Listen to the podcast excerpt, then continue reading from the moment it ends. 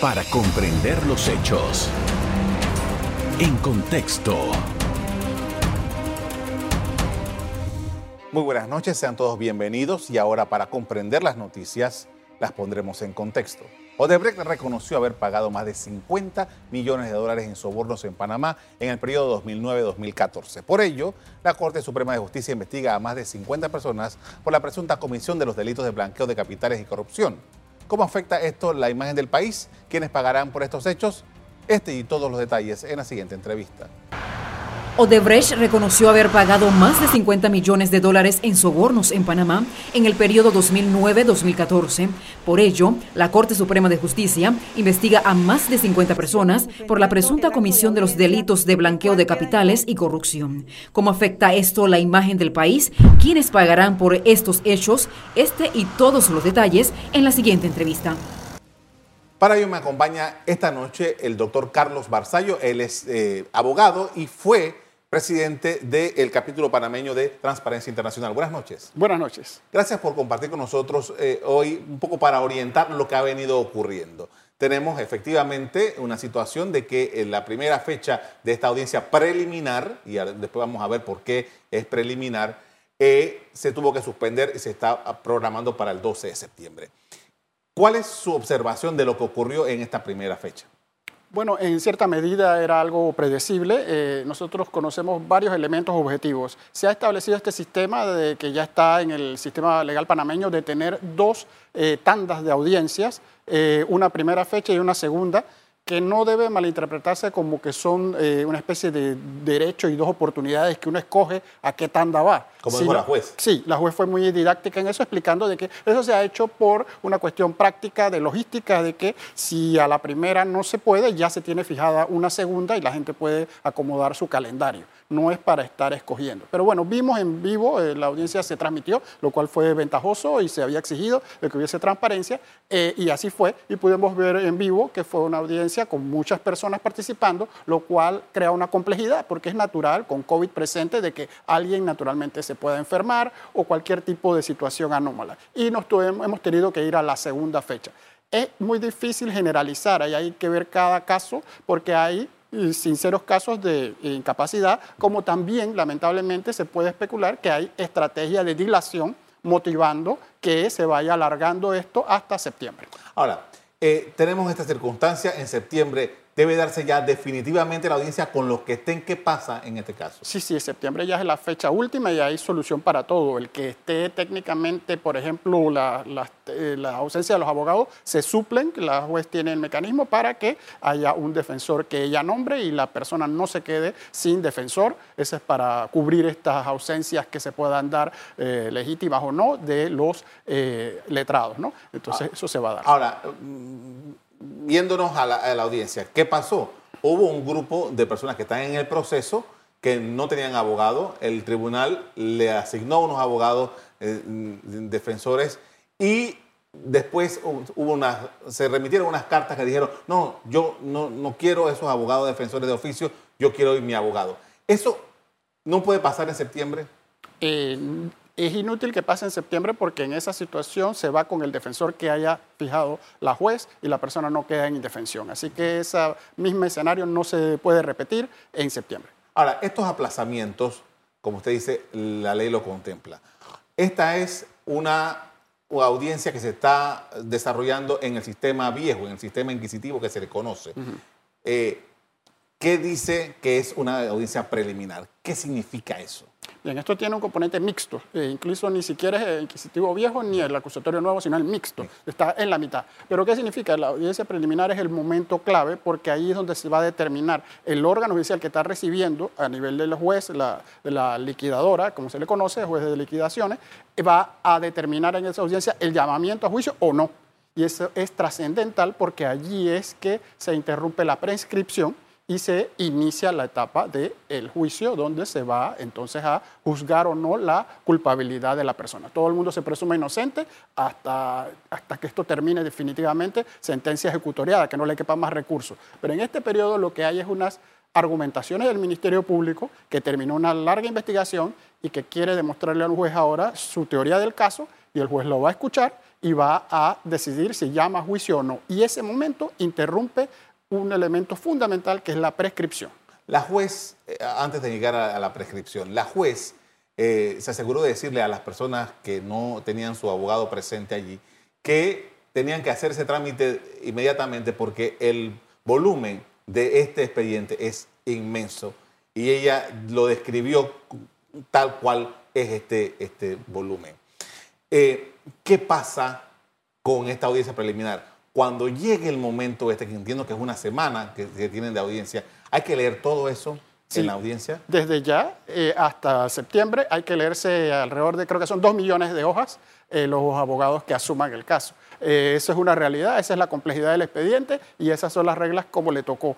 Eh, parte también es porque si lo se pone a ver, el que está siendo investigado lo dejó así hasta el final, porque así quiso. Otros tienen abogados desde el primer día que se están revisando el expediente y ahí se habló, en, lo pudo ver la, audiencia de que estaban pidiendo copias. La logística de esto es una pesadilla, porque el asunto es tan voluminoso que, que imagínense, nadie se va a leer esa cantidad de millones de hojas, es una realidad y por eso es que nos vamos por temas de forma superficiales porque el fondo eh, es muy difícil que alguien que no esté desde el primer día lo pueda hacer en semanas, meses. Ahora, yo no puedo, un abogado no puede llegar el 12 de septiembre a argumentar que no tuvo oportunidad de leerse todo el expediente. No, eso no puede ser con las reglas que tenemos y las reglas del juego ya no. Eh, la dilación llegó hasta, hasta este momento y es un problema de haber llegado tarde. Ahora, uno de los implicados, que es el expresidente Ricardo Martinelli, tiene pendiente en el Tribunal Electoral una decisión respecto a eh, la condición de su fuero electoral. ¿Cómo se, debe eh, entender este asunto en medio de esta postergación? Sí, bueno, eh, eh, eso en el mundo ideal que no se está dando, que la misma Constitución habla de armónica colaboración de los órganos, eh, Tribunal Electoral en lo ideal hubiese tenido que decidir para que esto embonara con la audiencia inicial. Pero bueno, ahora tiene más tiempo y la idea es que en este periodo decida para que en septiembre ya ese tema esté zanjado. tenemos precedentes donde el tribunal ha estado decidiendo el mismo día de la audiencia o horas anteriores, así fue en el otro caso, el de New Business, si no me equivoco, y, y nos dejan pues en una especie de zozobra o ascua. Es evidente que este es un caso emblemático, un caso simbólico, no es el único caso, hay cientos de casos y miles, pero este tiene sus particularidades y sería sensato. Eh, eh, eh, está en apelación frente a los, el del Tribunal Electoral, porque ya la decisión la tomó un inferior y es en el sentido de levantar ese foro. Entonces ahora los magistrados tienen que ver eh, la posición que vayan a tomar. Ya, ya la adelantaron en el otro caso, hubo dos a uno y uno tendría que ver qué van a fallar. Por esto vamos a hacer una primera pausa para comerciales. Al regreso seguimos analizando la audiencia a Odebrecht. Ya regresamos. En contexto. Estamos de regreso con el doctor Carlos Barzay. Estamos analizando la audiencia de Odebrecht. Y usted mencionaba el tema hace un rato de la prescripción. Este es un caso en donde hay, creo que, dos señalamientos, y quiero precisar. Blanqueo de capitales y corrupción de servidores públicos. Eso es correcto. Es correcto. son, las personas que están ahí acusadas son de esto. Eh, algunas por uno, otras por otra. O sea, hay combinaciones. Ahora, usted hablaba de que a partir de septiembre, una vez que esto arranque, se cae el tema ese de la prescripción. ¿Qué es lo que ha sucedido? ¿Qué es lo que pasa en ese momento? El día que eh, se llame a juicio, se produce en derecho lo que se llama la interrupción de la prescripción. ¿Qué es la prescripción? Es la facultad que tiene el Estado para perseguirnos a nosotros como individuos por un alegado delito. Esto significa, en reglas generales, que de los 380 delitos que hay en el Código Penal, eh, el Estado tiene un tiempo para investigarnos. ¿Y cómo se cuenta ese tiempo? En de manera sencilla es, el día que se cometieron los hechos comienza a contar un tiempo y el tiempo va igual al máximo de la pena del delito. En el caso que nos interesa, Blanqueo tiene una pena de 12 años. Si usted lo mencionó a la entrada, aquí estamos hablando de hechos cometidos desde 2009. 2009 a 2022 han pasado 13 años. Entonces hay un riesgo. Las cosas que se cometieron en el 9, en el 22 ya llevan más de 12 años y ya corren un riesgo de prescripción. Pero eso no se puede generalizar ni lo puede decir alguien fuera del expediente. Hay que ver cada hecho, cada fecha, cómo pega para llegar. Entonces, esto se vuelve una carrera del gato y el ratón. Los abogados de los defensores lo que buscan alargar esto al máximo para que no haya audiencia, para que no haya llamamiento a juicio, para que no se interrumpa la prescripción. Por eso es que vemos estas estos actuaciones. Entonces, lo fundamental es, estas son las fechas. 12 años, el pena máxima, esa es la prescripción, y si los hechos del 2009 corren peligro, y así los vamos, 10 menos, 11 menos, los más recientes de 14 y 15 no hay gran peligro, y ahí hay que calcular cada caso. Ahora, doctor, hay una situación acá, y es que dos personas que están señaladas en este expediente, en los Estados Unidos se declararon culpables por el mismo delito, eh, en la misma situación, que son los hermanos Martinelli. Esa confesión que se produjo en los Estados Unidos, ¿qué incidencia tiene en lo que se va a juzgar a partir de septiembre? Bien, eh, ahí viene un caso interesante porque como el proceso de investigación ya se terminó, ya está la vista fiscal y está cerrado, eh, el Ministerio Público en ese sentido ya presentó todo lo que tenía que presentar. Ahora en la audiencia tendría que tratar de incorporar esa información y así vimos declaraciones del mismo procurador que envió funcionarios allá para traer eso a este caso y volver, porque no basta con que estén los medios, que lo sepamos, que creamos saberlo, sino que eso hay que incorporarlo aquí de forma y fondo, eh, traducido al español, ingresar e introducirlo para que entre al contradictorio y haya una eh, parte de defensa, la defensa se defiende y el Ministerio Público lo use. Ahora mismo lo que podemos saber es que cuando el Ministerio Público lo hizo por la fecha, eso no estaba allí.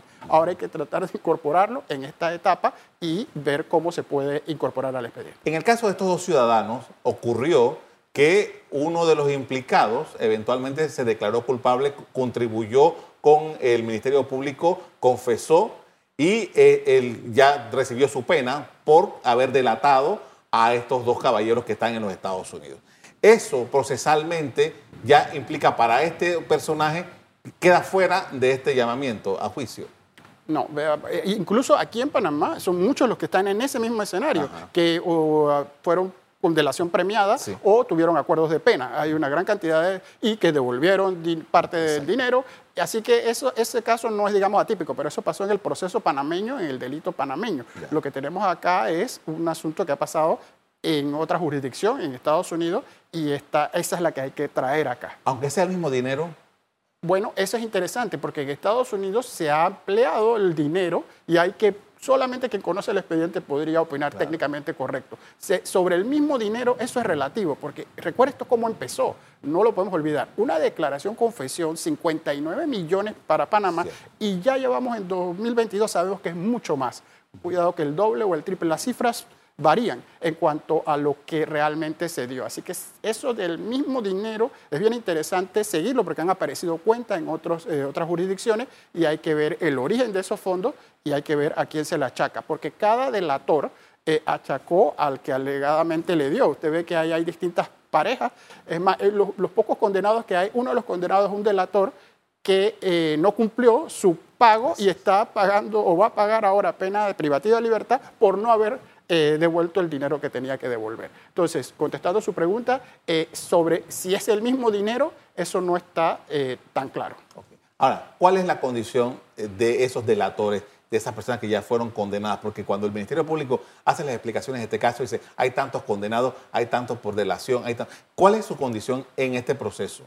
Bueno, todos ellos ya no están en este proceso porque ellos, eh, precisamente, gracias a la delación de acuerdo de pena, salieron. Ellos no van a esta audiencia. Eh, incluso días antes, la audiencia fue el 18, el 15 eh, hay una, oficial, un escrito oficial de la juez donde dictó sobreseimiento provisional y en algunos casos, o definitivo en otros. Así que hay gente que ha ido saliendo que no va a este proceso, que es el que va cuando se dé en septiembre. Eventualmente pueden ser llamados como testigos bueno, que las partes? tienen que cooperar, ellos tienen, los que tienen delación premiada, eh, tienen que eh, hacer buena esa delación en lo que se necesite ahora en la audiencia y reiterarse, reafirmarse en lo que fuera necesario, lo que se necesite que ellos hagan. Doctor, eh, usted cuando era parte, como presidente, quiero decir, de Transparencia Internacional, hicieron varias evaluaciones del caso, hay, documentos que ustedes tienen en la, en la página web. ¿Cuáles son sus expectativas ahora que ya estamos en esta parte del proceso? Nosotros redactamos un conjunto, me refiero a la Transparencia Panamá, un documento para no abogados que se llama ¿Qué podemos esperar? Donde queríamos ser lo más objetivos posible, no pesimista ni tampoco optimista, sino eh, explicar los, los tiempos, qué podía pasar. Esto es una carrera de obstáculos, esto que pasó en la audiencia era predecible, y sabemos que se está jugando con la, eh, la posibilidad de prescripción. Eso es lo que más nosotros nos preocupa, lo que más sospechamos porque es la estrategia clara, además de los problemas del fuero electoral, que son también problemas añadidos, ¿no? Eh, que hay que educar a la población de que lo que decida la señora juez ahora es el inicio de una larga nueva etapa, porque pase lo que pase, quien quiera que sea lo va a apelar, ya sea el Ministerio Público o cualquiera de los eh, la gran cantidad de, ciudadanos que están ahí. Y eso va a Tribunal Superior. Y luego lo que pase allí también va a ser objeto de recurso, potencialmente de casación en la Corte Suprema. Cuando yo le digo esas dos o tres etapas, esos son, siendo muy optimista, dos, tres años por lo bajito. Entonces, nosotros solo sabemos que en septiembre empiezan dos o tres años más, lo cual suma a los seis de investigación, totaliza nueve, y si lo, se lleva hasta el 2009, hace una gran cantidad de daño desde el día que se dio el primer soborno y esto empezó. Los tiempos son eh, preocupantes. El expediente fue entregado hace como 15 meses. Sí, más o menos. ¿Por qué la audiencia ah, demoró tanto? Hay múltiples explicaciones extrajurídicas y jurídicas. Panamá todo es la pandemia y el COVID y las realidades el volumen, el, tamaño, ya eh, las reglas formales, eso tenía unas reglas donde debía cumplirse, se han eh, descuidado un poco y son, los hechos son cuando se dan. Ese es un problema. Salvo en la prescripción, que allí eh, es paradójico, se va a respetar hasta el día, hasta la hora, hasta el minuto para lograr que no se dé. Y sabiendo todos estos, y mire lo que pasa, las medidas que tiene el Estado para protegerse suenan irrisorias para el no abogado y para el abogado también este rejuego que hubo, donde usted vio que hubo distintos escenarios que se dieron excusas por no participar y otros no dieron excusas, el peor de los escenarios fue sancionado con 100 balbos o dólares. Esa es una multa irrisoria que deja muy mal parado a la autoridad. Eso es lo que le dice la ley que puede hacer, pero eso no, no un bien buen mensaje. Con esto vamos a hacer una pausa adicional para comerciales. A regreso seguimos hablando sobre el caso de Brecht. Ya regresamos. En contexto. Estamos de regreso con el doctor Carlos Barzal y estamos analizando el caso Odebrecht. Eh, caso Odebrecht es un caso simbólico, es un caso eh, llamativo, es un caso en el que para los ciudadanos reviste de una especial atención. ¿Qué significa el caso de para la sociedad panameña desde su punto de vista? Muchísimas aristas. Primero es la fuerza de lo internacional llegando a lo local. Esto no hubiera salido de aquí hacia afuera, sino que vino de afuera hacia acá. Esto se hace porque era imposible no hacerlo. Eh, contaminó toda Latinoamérica y todas están, eh, la mayoría, eh, arrastrando los pies en esto. ¿Quién avanzó y terminó y ya no habla de esto? Estados Unidos. Estados Unidos, con la presión de su fuerza, recuperó el dinero que creyó debió recuperar, nunca pasó ninguna ley especial para hacer nada, nunca se mencionó a ningún presidente de ningún partido, ni demócrata ni republicano, nunca hubo que ir a la Corte Suprema de Justicia en Estados Unidos y el caso ya no es caso. Eh, han, pensado abrir otras betas luego que se descubrió, gracias a los trabajos periodísticos, que las cifras que ellos le dieron no eran las cifras correctas, porque sabemos que el soborno fue mucho mayor. Ahora, hagamos el parangón en Panamá. en Panamá estamos con múltiples obstáculos. ¿Y qué significa?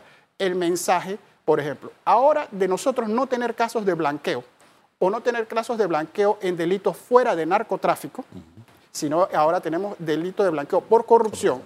Eh, eso sería un buen caso para tener como caso modelo de escuela cuando queremos presentarle a evaluadores internacionales que nosotros estamos combatiendo el blanqueo.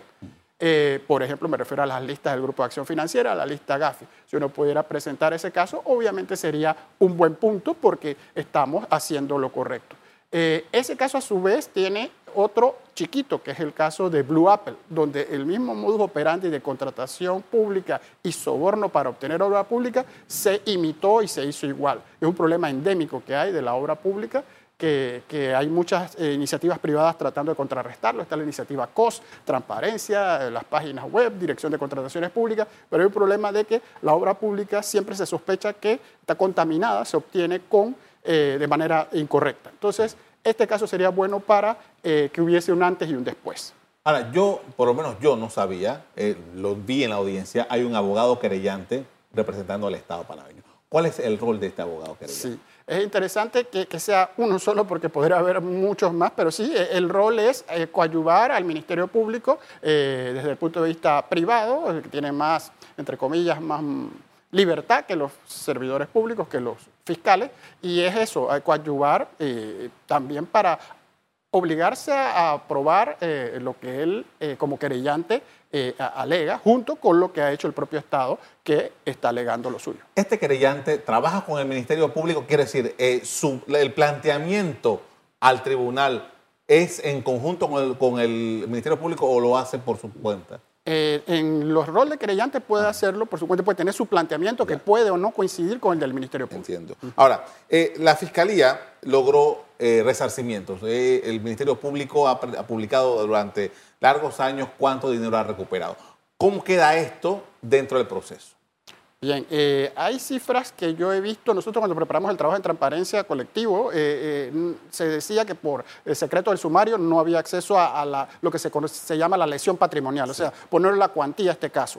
Por otras vías de transparencia, el Ministerio Público está informando los montos que recuperó de cada uno y esos totalizaban alrededor de 10 millones. También he visto otra información de la página web del Ministerio de unos números mucho mayores que no sé exactamente de dónde provienen, 400 millones. Ahí habría que sospechar que se está incluyendo muy felizmente los 220 millones que no se han cobrado de la multa, que han tenido muchas penas en cobrarlo por la dificultad pues, de los pagos. Si pusiéramos esos 220 y los 400, todavía faltaría un buen trozo eh, de, 180 para llegar a esos 400. Eso me lleva a una pregunta. ¿Puede lograr más el Estado en, este, en, esta, en esta audiencia que viene? lograr, más en, eh, eh, en resarcimiento por, de parte de los implicados en el caso? Mm, teóricamente no, porque el Estado, cuando presenta su caso, tiene las cuentas que descubrió, la cooperación internacional, lo que pudo obtener, eh, va con ya su, su caso armado. así que teóricamente no debería. Lo que sucede aquí, porque ya pasó por el trabajo de periodismo investigativo, las llamadas filtraciones, se conocieron de cifras eh, y de depósitos en bancos de distintas jurisdicciones, eh, Suiza y otros eh, países, donde se encontró dinero que los Estados Unidos pronto y veloz recuperó, lo consiguió. La, la situación de pago de la constructora Odebrecht, por ejemplo, tenemos esa polémica eh, ¿Cuál es el estatus de eso? Que, usted sepa. Sí, el estatus de, transparencia insistió mucho porque cuando nosotros escuchamos al entonces procurador presentar la queja pública de que no estaban cobrando y lo hacía en las audiencias de la vista presupuestaria eh, en, la Asamblea, nosotros nos interesamos y, ese tema se logró crear presión para que los, los fiscales ha ido y ha reportado eh, a unas audiencias ante el juez de cumplimiento a exigir el pago luego de mucha batalla, han logrado de que eh, los pagos que tiene que hacerle el Estado a Odebrecht se lo esté haciendo ahora al Estado. Pero se está cobrando de manera tardía, lenta y también hay un problema operativo, porque esa multa siempre ha sido como un problema perverso. Si eso va al Estado, eh, Odebrecht necesita eh, su flujo para pagarle a los subcontratistas y para que siga operando. Y si no tiene, lo lleva a la quiebra. Ahora, la pregunta que cualquiera que no está relacionado con esto en el mundo penal y tal es, ¿no hay forma en que eh, el Ministerio Público o los tribunales obliguen a este caso, a esta persona que ha sido condenada, me refiero a Odebrecht, a cumplir con ese pago? Bueno, es que ese es el último acto que se ha hecho. obligarlo es decirle a quien le deba dinero, que es el Estado mismo, que los pagos se los haga directamente al Estado y no se los dé a, Odebrecht. Y esa es la acción que ha logrado el Ministerio Público ante el juez de cumplimiento de que le haga que los pagos lleguen a ellos. Sin embargo, ojo, que eso privado contractualmente, no penalista, sino corporativo, esos pagos ya estaban cedidos por Odebrecht para sus deudas corporativas, sus contratistas, sus trabajadores. Se forma un problema práctico operativo que lleva a una verdad de apuño, que es si usted le pone una multa a alguien que no se la puede pagar, si se la pone un dentista o un ingeniero, ¿qué va a pasar? Eh, eh, eh, no hay cárcel por deuda, pero sí hay por desacato, por incumplimiento. La multa estuvo diseñada más mediática o con la idea de que eso pudiera funcionar pasivamente por muchos años, dependiendo siempre también de más obra pública, lo cual nos lleva a un contrasentido, porque había que inhabilitarlos por lo menos por de tres a cinco años, que es una de las condenas que lleva el ser condenado una persona jurídica como Debrecht. Su multa monetaria más la inhabilitación. Y eso se obvió. Doctor, me queda poco tiempo. Quería preguntarle, ¿cuánto está en riesgo eh, aquí en Panamá con esta audiencia? Eh, mire, está en riesgo, bueno, la, golpeada credibilidad del sistema, hablando medio que filosóficamente en el sentido de que eh, eh, ya nosotros hemos estado tan desilusionados que la gente se sorprendería de que pase algo, no de que no pase nada. Así de lamentable es esto, porque van golpeando la, la credibilidad y, esto, pero uno no quiere perder las esperanzas porque es lo último que queda y podría haber una interesante sorpresa. El problema es que esto toca tres gobiernos, mucha esfera importante. Esto es lo que se ha estado tratando de tapar el sol con la mano y lo que está tratando de que esto no avance. Nuevamente ahí eh, eh, eh, hay que pasar la página en el sentido de hacer justicia y, y, avanzar. Es la postergación de lo inevitable lo que nos está haciendo que también sobre la credibilidad en el sistema, porque el público ha visto esta audiencia, la gente se bañó, se preparó y se fue a ver para que durara poco y enseguida se acabara. dice, pero esto, el sistema no puede ser así, el sistema se tiene que defender mejor. Le agradezco mucho por habernos acompañado esta noche para hacer estas explicaciones. Muy amable. Gracias a usted. A ustedes también quiero agradecerles por habernos puesto atención sobre este tema tan importante. Los invito, como siempre, a que mantengan la sintonía en Ego TV. Buenas noches. Para comprender los hechos. En contexto. Revive este programa entrando al canal 1 de BOD de Tigo.